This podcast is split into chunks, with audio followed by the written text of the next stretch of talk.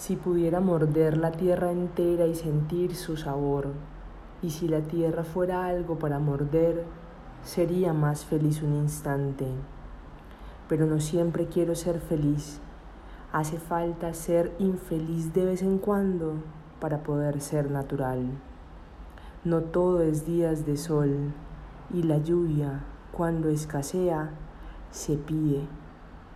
Por eso tomo la infelicidad y la felicidad con naturalidad, como quien no se extraña de que haya montañas y llanuras y de que haya rocas y hierba.